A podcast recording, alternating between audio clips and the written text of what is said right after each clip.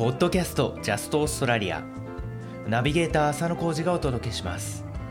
ポッドキャストジャストオーストラリアはオーストラリアや世界のさまざまなフィールドで活躍する人たちへのインタビューを皆さんにお届けする番組です。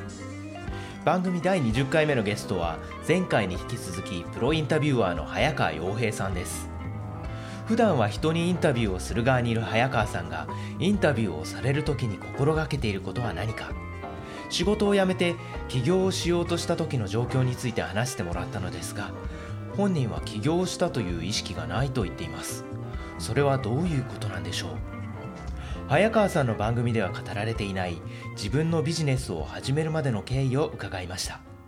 それでは早川さんとのインタビューをお楽しみください。プロインタビュアーとして、はいはい。普段はインタビューされてるんですけど、はいこうインタビューされる側に回るっていうのはいはい。はありますか、まあありますね。こうありがたいことで取材を受けるっていうことはまあ年何回かはやっぱりあるので。でそういう時に何かあの逆に気をつけてることってありますか？自分がインタビューする時っていうのはなんかいろいろポッドキャストを聞いてて例えばあの聞く時に今現在やっていること過去にやっていたことそして未来にやろうとしていることっていうのを聞くっていうのを、はいはい。いろいろ番組で話されてたと思うんですけど、えそういうのを自分でこう聞く時に気をつけていることを自分が話す時にもやっぱり気をつけるものなんですかね。それとも他にも何か、まあ、いくつかありますよね。こう当然僕今日聞かれる側なので、えとはいえインタビュアーのことが誰よりもよく分かっているので、こういう話をしてあげた方がインタビュアーの人やりやすいんだろうなとかあとはあの当然ですけど、まあ、僕もこう,、ね、こういう場を皆さんの貴重な時間をいただいてこうこの番組に出させてもらってるので、まあ、聞いてる方リスナーの方ですよね。リスナーの方にも、まあ、何らかの形で、まあ、ちょっとでも役に立てるような何か話ができないかなっていうことだったり常にその俯瞰して考えてるのでそういう意味ではこうなんて言うんだろうなインタビュアーの時とインタビューいいですよね今、うん。僕としては受けてる方だから。あんまり変わんないかもしれない、あまあ、あとはインタビュアーの腕次第浩二さん。あすごいプレッシャーはい、ですよね、はい、冗談ですが、ねはい、じゃあちょっと話を変えてですね、はい。番組でいろいろあの僕もそのお便りを出した人なんですけど。そうですねありがたいことに。まあ、日本中からお便り来るかと思うんですけど、うんうんうん。他に他の国からどんなところから来ますか？変わったところとかありますか？えーとそうですね。今パッと思いつか思い浮かぶのはアイルランドとかだったり、まあ、イタリアだったりあと香港だったり、えーもうそれこそ今回もねあのオーストラリアでも、えーシドニーうん。の方だったりまあすぐ出てこないけど本当にありがたいことで世界各国にいらっしゃいますね。だ正直僕もこうほら小路さんも分かるでしょうけどポッドキャストでこうなんだろうな、うんまあ、いろんなデータを取ったりして、まあ、あと直接こうリスナーの方からお便りが来て海外で聞いてますって言われるとし嬉しいんだけど正直ピンとこないですよね。あとデータでこう何十万人が聞いてるとかって、だけどやっぱりこまあね浩司さんともそうだけど結局こうやって全くお互い番組やってなかったら知らなかったんだけどこう知り合って今一緒にいるっていうことをすごく実感できて、うん、ちょっと話脱線しちゃいましたけどすごくそれがやってて面白いなと思いますけど。あとアメリカもアメリカもいますね、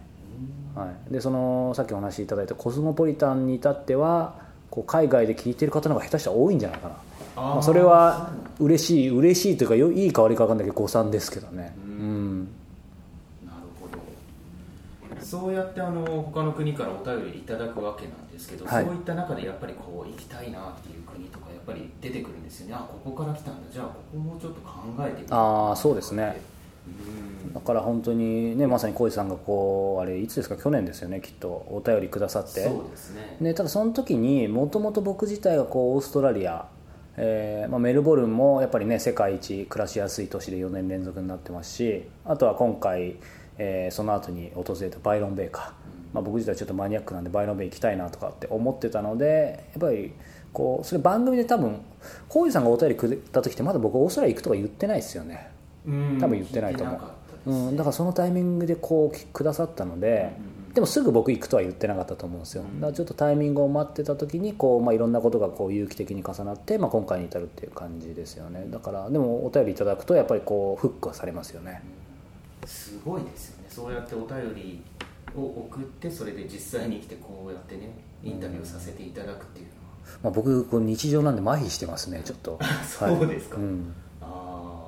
まあそうですよね。いろんなところからお便りもらってそれで飛び回ってるわけですよね。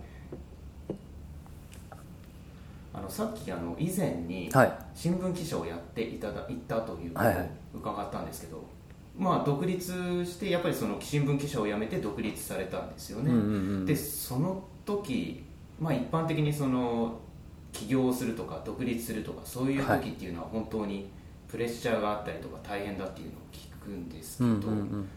やっぱり辞められた時の気分っていうのはどうでしたか？すっきりしたのかそれともこう不安だったのか、まあ、僕の場合今あの新聞記者って言っていただいたんですけどその新聞記者を、えー、と実は辞めた後にもいくつかライターの仕事をやったりとか、こういくつかそのに近い仕事をしてるんですよ。で、まあ、ただいずれにしてもこうやっぱりイメージ通りのハードな世界であのすごくなんだろうなエキサイティングではあるんですけどやっぱりこう自分のやりたいことと若干違う。で、まあ、シンプルに言うとさっき言ったように書くことが嫌い。そうそうそう。だったので、まあ、そういうこともあってずっと悩んでた時に、まあ、いろんな縁が重なって、まあ、今小石さん言ったように起業ってことなんですけど僕としてはですね正直起業したって感覚が全くなかったです。で今もないですねうん、でとそれよりもとにかくこう、まあ、新聞記者やろうと思ったきっかけもそうなんですけど、世界中のいろんなところ国内外のいろんなところに行っていろんな人に会って、えー面白い話を聞きますよね、うん。でそうすると自分の価値観変わるじゃないですか。はいはい。でもうもちろん僕はハッピーだしだから言い方がいいか分かんないけどまず自分がやっぱり楽しいじゃないですか、うん。でその上で聞かれた人相手ですよね。インタビュアーいいか。の方にも何かこうほら聞かれたことで気づくことってあるじゃないですか。僕も今逆にやっていただいてますけど。あとはそのなんだろう番組自体で何かその方のことを伝えることで、まあ、それがダイレクトな PR なのかもしくは何かインスパイアすることなのか分かんないですけどもその聞かれた方にも何かこう役に立てる、そして何よりも今聞いてる方リスナーの方ですよね。にも役立てる。つまりその三方よしみたいなことが、えーインタビュアーとしてやっていけたらなっていうことだけをもうなんとなく、えー漠然と考えて走りながら走りながら走りながらやってたらもう7年経って今の形っていう感じなんですよね。ああなるほど。だから今も起業しした、まあ、形的には起業してますし会社ですけど、うん。あんまり意識がない。そうなんですね。だからひたすら世界中の面白い人に会ってるだけ。それをずーっと繰り返してるだけ自分では本人ではもう仕事っていうよりもある意味趣味の一環なんですかね？そうですね。趣味と仕事が、まあ、一緒になってるというか。ああもうライフワーク。そうですね。ライフワークだと思いますね。だからライフワークがまあライスワークになってるってありがたいことに思います。もう皆さんにとってそれはもう本当に羨ましいことですね。まあ泥臭いですよ実際は。まあまあまあうんいろいろ大変なこともやっぱりあるかと思うんですけど、ちなみに、まあ、何がきっかけでそうやって新聞記者を辞められて、自分でそのやりたいことっていうのをどんどん追求していこうとしたんですか、何かこうこうクリックしたものというかスイッチって何かありますか？あの新聞記者やろうと思ったのはさっき言ったように、まあ、こういろんなところに行っていろんな人に会ってっていうところが一番のポイントだったんですけど結局そのきつかったのは、まあ、単純に体壊したんですよね。もうすぐ入社して1ヶ月ででほらもうやっぱり別にライバル意識はないんだけど同期はどんどんいろんな記事を書いて署名記事とかも書いていく中でこう自分は出遅れてすごく焦る。でその時に体、まあ、体調壊してこうなんだろう休んでは復帰休んでは復帰を繰り返しているうちにこうやっぱりあ俺何がやりたいのかなと思ってずっとこう自問自答するようになってでどうどうやらこう心身ともに優れないみたいな感じになって、うん。ただこう周りからはやっぱり新聞記者っていうのはなるのが難しい。マスコミって難しいじゃないですか。で何千倍とか何万倍場合によっては。そこにまあ僕は優秀じゃないんですが何を間違ったかまあ運よく入れてでやっぱりこう周囲の人間なんかはこう、まあ、今心身ともに辛いだろうけど、まあ、そうやっても頑張れと、うん。うん、やっぱりなかなか入れないからでもその時にまあ僕的にはやっぱりこうなんだろうな。ほら皆さんもこうこの聞いてる方の中でもねやっぱ転職した方とかいろいろ悩んでる方がいっぱいいらっしゃると思うのででももうそうなっちゃったら正直、まあ、当時若かったのもあったんですけどもうきつかったんですよね。だからもう結局23で就職して24で辞めてますからただし逆に言うと特に日本だとほらやっぱ今はどうか分かんないですけど入ってすぐ辞めた人間っていうのはなかなか這い上がるのが難しいですよね。転職とか難しい、ね、特にマスコミは、うん、はい入るのが難しい上に、ううんん。そこを一回すぐ脱落した人間、うん。うん、だからそういう意味でこうどうしようかっていうふうにまあいろいろ悩んだ時まあでもまず心身を治さなきゃいけないから、うん。半年ぐらい休んでてでその時に結局結構、うんこれはマスコミやってた人間でも結構言うんですけどやっぱりもう、ほら心身ともにもう休まる暇がない。特に新聞記者とかは。だからその時に仕事辞めたら結構逆の仕事。うん。でこれはあのー語弊あるか分かんないですけど例えば公務員の方。で公務員の仕事ももちろん意義があると思いますし忙しいと思うんですけどただ基本的にはやっぱ9時5時とかじゃないですか、まあ安定もしてそいうそうそうそう。だん。から僕はそれを目指そうと迷った時があるんですけど、でもやっぱりこうその時ある意味病んでたので、まあ、周囲の人間なんかに相談したらやっぱりこう僕のことよく分かってる人間なんかはもう絶対今病んでるからふちょっと冷静に考えた方がいいって言われて。でも結局その助言が正しくて半年ぐらいこう休んでたらやっぱりこう自分は何だろうな、うん、いろんな人に会って、えーいろんなところ行ってそれを何らかの形でインタビューして伝える仕事をしたいっていうふうに思ってただしそこにやはり書くっていう器用ではないんですけどね。ああなるほど。ただし当時こうほら新卒でもうサラリーマンまともにできなかった人間がそこから何かアイデアなんて湧かないし勇気もないからとにかくこう編集プロダクション編集プロダクションって皆さん分かるかな？こう新聞社とか出版社の実際のこう制作物を作るようなプロダクション。だからもう全部とは言わないですけどまあもう24時間365日働いて夜中まで。つまりそういう意味では新聞記者以上に大変。そして新聞社のような看板がないから,、下請けですよね、はい。うん、もちろん作ってるものはすごくレベルの高いものなんですけどそこにライターとして拾ってもらって、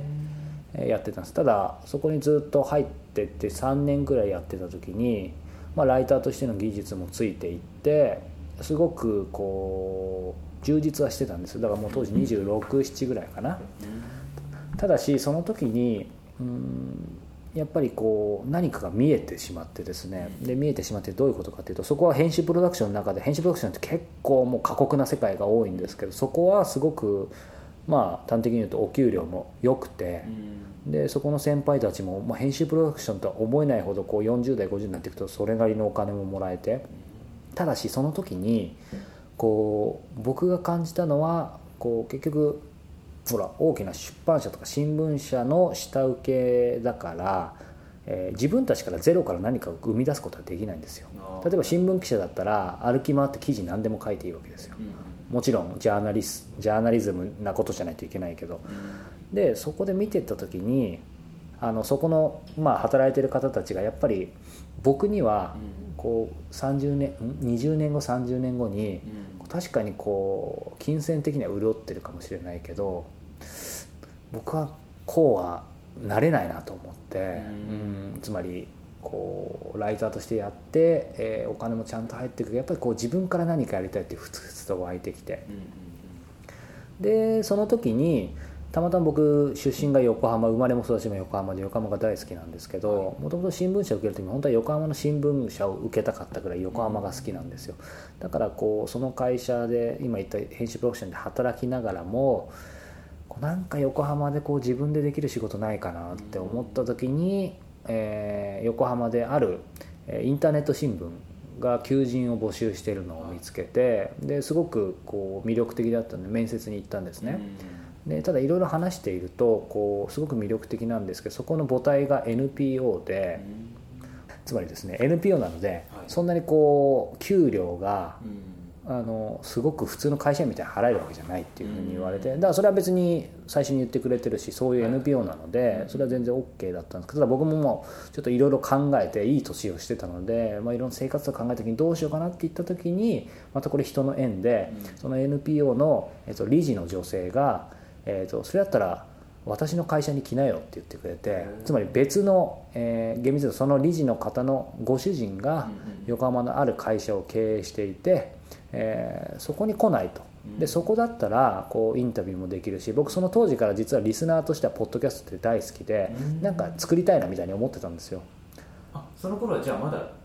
やってなかったやってないやってない。でただもちろんなぜポッドキャストが好きかというラジオが好きっていうことと、うん、なんとなく感覚だけどこうこれができればインタビューして別に文章書かなくてもいいんじゃないかなみたいな。その時は分かんないですよ。ただ振り返るとなんかちょっと感じてたのかなと。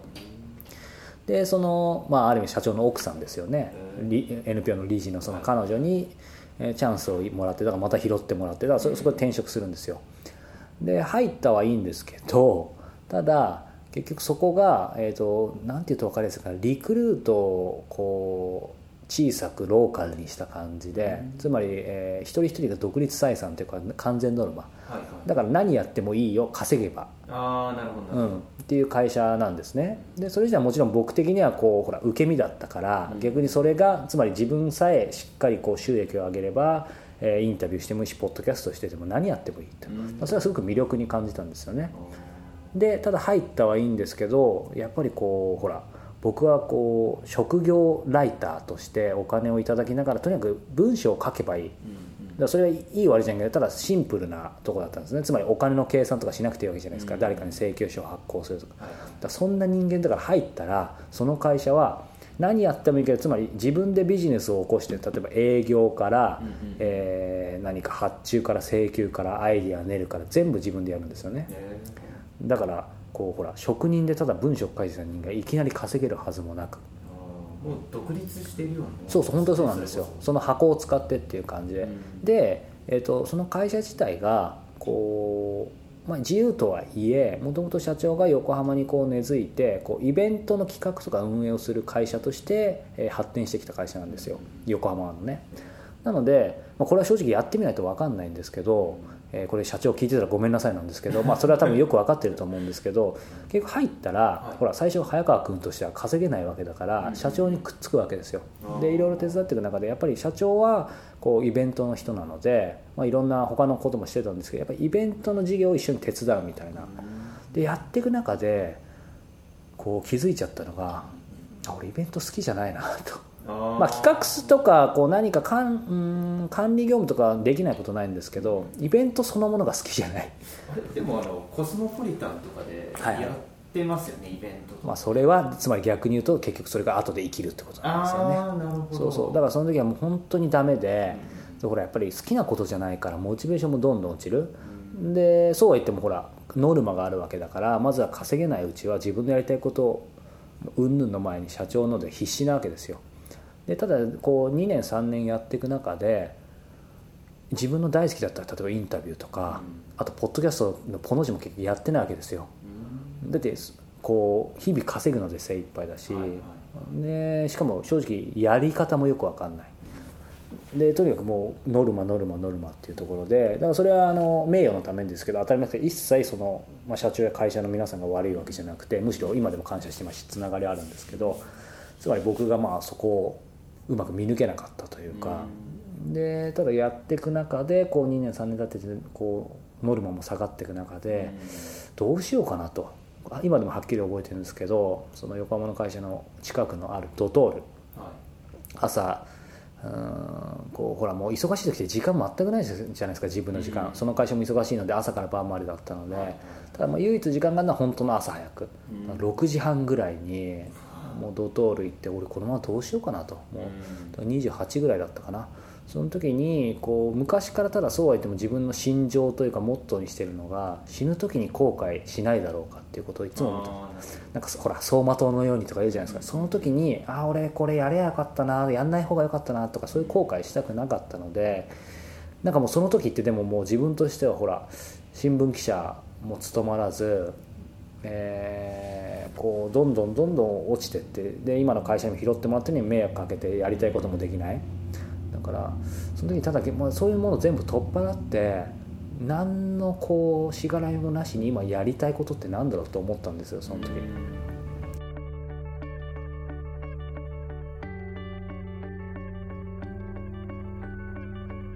やりたいことを突き詰めたらポッドキャストでインタビューを配信するということに気づいたという早川さんですがこれから自分の好きなことで起業をしたいと考えている人にとっては大変参考になるお話だったのではないでしょうか。